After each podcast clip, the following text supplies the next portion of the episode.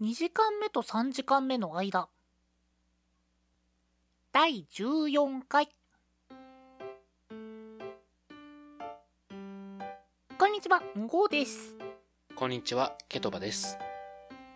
このポッドキャストでは2時間目と3時間目の間と題してあのちょっとだけ長い休み時間を大人になってしまった2人が取り戻そうとする休み時間型ラジオです。はい、第14回です。はい14回おい。オーバーロードの最新刊と同じ回数になりましたね 知らん、知らん、知らん、知らん。知らん、知らん。14巻からが長いんだよオーバーロードなんか分厚い本ってイメージはあるけど。うん割と角で殴れば攻撃力高そうなあれやね百科事典だね、それもはや。そこまではないんだけどあのね13まあ13巻14巻がその最新巻のあれではあるんだけどそれをその布団でねうん。読んでてこう上に持ち上げて見てて半分寝てしまった時に頭に落ちた時のあの衝撃半端じゃなかった あれ、スマホでやると痛いやつな。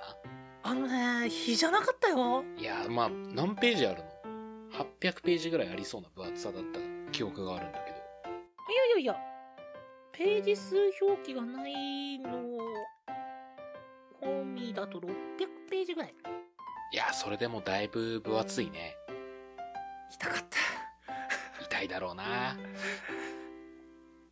まあ、そんなとこで、今回の話したいことなんですけど、はい。えー、トラベラーズノートっていうのをご存知ですか？いや初耳ですねはいはいはい。あのー、トラベラーズノートっていうのがございまして、はい最近ね、それに非常に興味を持ってて購入を検討してるんですね。はい。あのー、まあ、言ってしまえばノートって言ってるんで、ノートなんですけど、まあ、どういうノートかっていう話からスタートさせてもらうんですけど、僕、あの、今まではロルバーンっていうブランドのノートとスケジュール帳を使ってたんですよ。はいはいで、九州の方に引っ込んでから、じゃあロルバーンのノートとスケジュール帳を新しく新調しようかなと思ったら、近所に売ってなくってなかなか。うんで、まあ、一応足をこう伸ばせば買える場所はあるんですけど、ちょっと遠いんですよ。専門店が。で、まあ、ロルバーンのスケジュール帳って高くても1000円ちょいなんですよ。1000円ちょいのものを買うための交通費の方が高くなるっていう現状だったんですよ。ああ、これちょっと困ったなってなりまして、僕ネットで買うのあんま好きではなくって、やっぱりその現物を見て買いたいタイプなんですよ。うんごさんは服とかもネットで買うって言ってたんで、ネットユーザーだと思うんですけど、そうっすねそう、僕は割と古いタイプっていうのも変ですけど、やっぱこう現物を見て、その場で買うっていうのが、個人的には良くって、うんじゃあちょっとどうしようかなと思ってた時に見つけたのがトラベラーズノートなんですよ。いや、僕ね、あの、僕ね、革製品すごい好きなんですよ。うん財布も革だし、そのキーケースも革だし、そのブックカバーとかも、そのメルカリでハンドメイドで革でブックカバーを作ってる人がいて、その人を見つけて買い、買うぐらい好きなんですよ。ネットショッピングで？そう、もうそれはね、もうあの、現地に行こうとしたらその人青森の方だったんで、青森まで行かないといけなくなっちゃうから、まあだからしおりとかも僕革なんですよ、もう本のしおりすら。うんで、そのトラベラーズノートも、まあ言ってしまえば革のノートなんですけど、革の中にこうゴム紐みたいなのが入ってて、中のメモ帳を自分で好きに買ってカスタマイズできるんですよ。うんだからあの普通のメモ帳とそのスケジュール帳の中のものだけ買って中に差し込んで自分で好きにカスタマイズできるノートなんですよ。トラベラーズノートって。あのリングタイプのスケジュール帳の、えー紐版ってこと？ゴム版？はいはい。そうですそうです。イメージそれに近いと思います。中に何を差し込むかっていう、その、ノートの種類がいろいろ発売されてて、自分が本当に好きにノートをカスタマイズできるんですよ。うんそれこそ売ってあるので言うと、その、ファイルケースみたいなのも売ってあるし、名刺ケースも売ってあるし、うんそういったものを自分の用途に合わせてカスタマイズができるっていうノートで、スケジュール帳ももちろん売ってて、デイリータイプもあれば、ウィークリータイプもあるし、マンスリータイプもある。それを自分が使いやすいようにカスタマイズして使うっていうノートで、これ、ちょっと、ときめいたというか、わかります？この楽しさ。あ、これ面白そうっていう。いまいち響いてないね。ーいやその僕的にはですようん。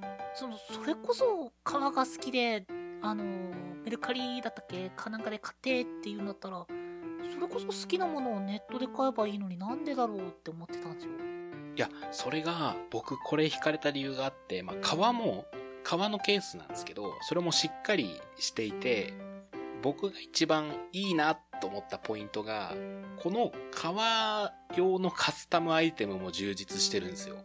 そのノートカバーに貼るためのシールとか、ペンホルダーとか、そういったカスタムアイテムもすごい充実してて、自分が好きなトラベラーズノートにカスタムできるっていう代物なんですよ。あトラベラーズノートの方がいろいろカスタマイズができるってこと？そうそうそうそうそうそう。えあのもともと使ってた方がそこまで自由が利かなくてでトラベラーズノートは自由が利くっていうこと？そうなんです。いろいろシールもこう、おしゃれなシールがいろいろあって、なんかよく映画とかに出てくるさ、旅行者のカバンってなんかいろんなステッカー貼ってあるじゃないですか。そうですねそのステッカーを貼るみたいにノートのカバーにいろんなものを貼ったりとかカスタムできるようになってるんですよ。もあーあそれ専用のってことねそうそうそうそうそうそう。あのなんだっけ iPhone とかの楽しみ方に近いのかな？i あ、でも確かに iPhone もそうやってカスタマイズしてる人いるね。その同じような見た目のが多いとやっぱオリジナリティを出したいってころが強くなってうん。でそういった周りのアイテムが充実していくっていうのを聞いた時にあ iPhone の例えばカバーだったりシールだったりで楽しむあれに近いのかなっていう印象を持ちましたけどあ、近いかも近いかも。その感覚は非常に近いかもしれないですね。うんで、その、やっぱ革なんで、さっき革が好きって言ってた理由もあって、革って使い込めば使い込むほど個性が出るじゃないですか。あまあ味が出ると思うけど個性が出る？例えば、僕とんごが同じ革の、まあ、例えば、カバーを買ったとするじゃないですか。ブックカバーを買ったとするじゃないですか。はいはいそしたら、持ち方とか、収納してる場所とか、手入れの仕方で、あの、同じ革でも、その模様が変わってきたり、癖が変わってくるんですよ、どんどん。うんうんそれ僕勝手に個性が出るって言ってるんですけど、なるほどね この、そうそうそうそう、そのトラベラーズノートって要は中身を差し替えれば半半永久的に使えるわけですよ。壊れない限りは。そうだね差し替えられるしそしたら、その、ブックカバーも自分の使う癖がついてきたり、手入れの仕方によってその色合いが変わってくるっていう。自分、使い込めば使い込むほど自分、唯一無二の自分のものが出来上がってくって、ときめきません？まあそれは確かにわかるねそうなんですよ。分かってくれます？この、ときめき。ときめきときめき。しかもあれなんですよ。いスターターセットはちょっとお高いんですけど、そのカバーとノートだけの入ってるセットが4400円ぐらいなんですけど、まあ、革製品だったら安い部類には入るのかな？ただ中身は、その、メモ帳1個あたりだいたいスケジュール帳でも800円とか、普通のスケジュール帳買うより安くなるんですよ。後々考えればコスパもいいって考えると、こんな素敵な商品はないなっていうものなんですけど、一緒にトラベラーズノートを始めません？ああ、いや、魅力は確かにわかる。あの、ただね、僕割と新しいものに目移りしやすいタイプなんで、うんうんうん。あの、これだって決めたものよりは、割と毎年、その、フィーリングっていうか、あ、こういうのいいなとかいうので、変えていくのが好きなんですよ。うん。あー、なるほど。で、それで言うと、一つのものっていうものは、もしかしたら僕には合わないのかなっていうのは、ちょっと聞きながら思ってましたね。あーあの、うんごさんはあれですか？スケジュール帳はまんべんなく使えるタイプですか？あの、頭から最後までってこと？うん。僕の、さっき言ったロルバーンを使ってる理由もありまして、その毎年1年単位で売ってあるスケジュール帳って、まあ、いろんな機能がついてるわけですよ。はい。アドレス帳がついてたりとか、九州に住んでるのに山手線の路線図が入ってたりとか、ありますね。ありますね。なんか僕そういう機能が欲しくないタイプでして、はいはい。うん。ロールバーンを選んでた理由も、そのマンスリーと分厚いメモ帳とクリアファイルが何個か中に付属されてるだけのスケジュール帳、シンプルだったから使ってたっていう感じなんですよ。自分の必要な部分を選択できるっていうのは確かにね。そう。え、使える？スケジュール帳の全機能をまんべんなく。いや、僕はその全部使う必要がないと思ってるタイプなので、うんうんうんだってそれこそ機能の話をし始めると、もうスマホ1個で今完結する世の中じゃないですか。うん。まあ、そうだけどね。でも、スマホのスケジュールって、正直使いづらくない？まあ、僕は割とアナログ派、まあ、アナログ派っていうとなんかすごい、なんかカッコつけてるみたいで嫌だな。いや、もうアナログでね、もう古き良き人間として。そうはい。ですね。あの、古い人間なので、割と紙に書きたいタイプではあるんですよ。うんうん。まあまあ、スマホのメリットももちろんあるけどね。あの、それこそお付き合いしてる人とかがいたら、スケジュール帳リンクさせて、空いてる日共有しとくとかっていう使い方もありますからね。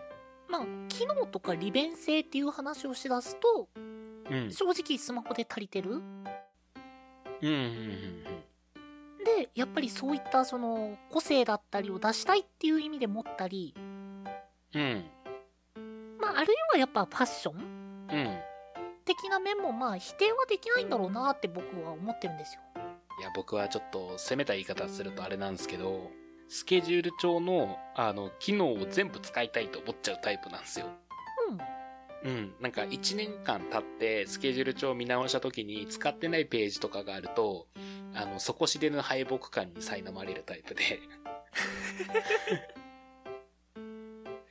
悔しいってなっちゃうんですよ。ほほだから、うん、自分でカスタマイズできる、自分が必要な機能だけチョイスできるっていうトラベラーズノートはすごい魅力的なんですよね。え、じゃあその、100均とかに売ってるようなあの、機能最小限みたいなのでもないの？でもないかなその、マンスリーを使わなくなったらマンスリーを抜いてただのメモ帳にも変化できるっていうのが強いかなっていう。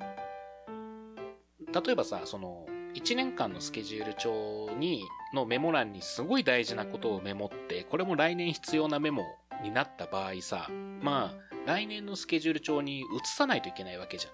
もし来年のスケジュール帳として持ち歩くんだったら。おいおい。でもトラベラーズノートだったら、マンスリーの部分を抜いて、来年分に差し替えるだけでそれが済んじゃうって、便利だなと思って。うん。うん。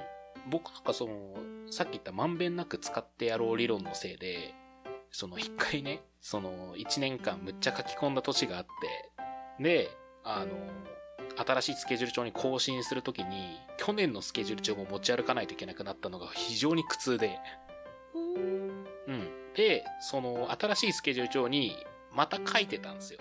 そのいろいろアイディアとか、やらないといけないこととか、ちょっと役に立つメモとか。で、また1年経って、あの、その年にね、あの、謎に3年分のスケジュール帳を持ち歩いてたんよ。あーそことわかんねえなそう、そこまで行くとトラベラーズノートって便利じゃない？そうなっちゃうんですよ、僕。書き込みすぎちゃって。まあ僕はノートを持ち歩きますかねそしたら ああ、それ言われると、そうなんだよね。でも正直そのカバンの中でまあ僕はやっぱ機能面よりもそういったファッション性であったりうん。っていう面があると僕は思ってるのでうんうん。でそういったところの両立を考えるんだったらあいいんだろうなっていうふうにはちょっと聞いてたまあ、おのののね、スタイルがあるから、僕みたいな人はトラベラーズノートはツボなんじゃないかなと思います。もうぶっちゃけようぜえ、星。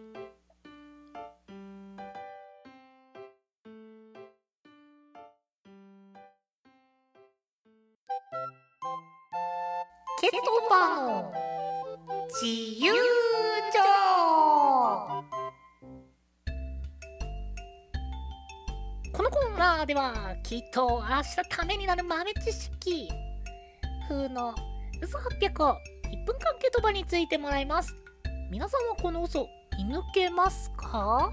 よし、行こう。早速行こう。前回に引き続きのなんか嘘前提のこの説明文になってますけどそうだね。まああれだね。ケトバがバシバシ当てるようになったらここの部分も考えないとね。いや今のとこ、まあ、負けが込んでますからね。ぜひ頑張ってください。はい、頑張ります。ケトバ、ケトバ、はいはい。焼き飯と、チャーハンと、ピラフの違いって何？おー、なるほど。えー、ピラフが洋風で、チャーハンが中華風。焼き飯が、えー、チャーハンかピラフが日本に伝来した時に、日本風に作られた、まあ、カスタマイズですね。日本ライズされたものが焼き飯だったと思うかな。うん、明確な差っていうのは確かあったと思うんだよね。チャーハンが特に顕著だった気がする。うん。うん。違いって？ちょっとその違いがね、今パッと出てこないんだよね。まあ、あのーあのーまあ、確実に言えることは、あのーまあ、僕としては3つとも好きってことかな。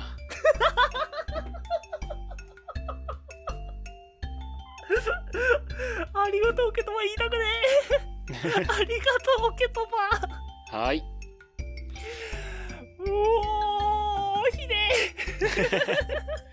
え、でも、さっきの答えは合ってるんじゃない？ピラフは、どっちかというと洋風なもの。中華風に寄ってるのがチャーハンで、日本ライズされたのが焼き飯。あの、あながち間違ってないです。も うじゃあ正解でいいんじゃないですかね。以上、ケトバの自由帳でした。ということで、本日も 日産ラジオ。答え言うて、答え言うて。はい。えー、ということで、えー、ケトバが言ってた、その、中華風、えー、西洋風、日本風、ん日本風だっけ？っていうのはですね、まあ、あながち間違ってなくて、まあ、その、もともとが、まあ、恋愛したっていうのが、えープラーカっていうインド料理なんですよ。え、そうなの？はい。で、それが危険となったってされてるんですけど、はいえーとはい。ですね、ピラフはもうそもそもの調理方法が違います。え、そうなの？そうですね。えっ、と、基本的にお米を入れるタイミングが大きく違うんですけど、あれだよね。あの、リゾットとかは違うのはわかるんだけど、え、チャーハンも焼き飯も入れるタイミング違ったっけ？あの焼き飯とチャーハンはお米のタイミングは一緒ですああはいはいはいはいなんですけど、えっと、ピラフに関してはこれあの生のお米をスープで味付けして具材を入れて炊いて作るっていうのがもえう元々の作り方としてはそうなそうっぽいですよ。あそうなんだ。でえっ、とそれがなんかその作り方だとリゾットなイメージだけどね。えっ、とリゾットもそうそうそうなんですけどこのピラフがえスペインに伝わった時にパエリアとなってイタリアに伝わ,、あ伝わった時にリゾット。という風に料理を変化していきました。じゃあピラフの派生がリゾットとパエリアなんだ。ってなってます。でえーチャーハンと焼き飯に関してなんですけどはい。こっちは、えーたま一応卵を入れる順番っていう風に言われてます、焼き飯の方が先か？えーチャーハンの方が卵とご飯をあ卵とご飯を炒めてから具材を入れるチャーハン。で、うん。焼き飯は、えーご飯を炒めてから卵具材を入れるっていう違いがあるんですけどここに関してはあんまりその定義を強くされてないです。ああ。実はこの焼き飯とチャーハンがほとんど、まあ、区分がなくてさっきうん。味付けって言ったのが、まあ、まず一つの区分。うん、うん、それでも分けられてるのとえほ同じなんですけど え中華料理店かそれ以外かっていう区分もあるらしいです。あじゃあ半分正解だね。あのそう焼き飯とチャーハンに関しては本当にほぼほぼ そのすごい雑なあれでしたよ。中中国風か日本風かみたいな言い方ではあったんですけど実はあながち外れじゃないですこれ。ほぼ当たりです。なるほど。じゃあピラフだけちょっとは一応その、まあ、製造の段階が違うのでちょっと一概に正解とは言いづらいんですけど日本風中華風西洋風っていう分類で実はそんなに外れてないです。じゃあ今回は引き分けですかね。おっと、はい。負けを回避するために一生懸命か？引き分けですね。いや惜しかったな。今回は引き分けということではい。以上ケトバの自由帳でした。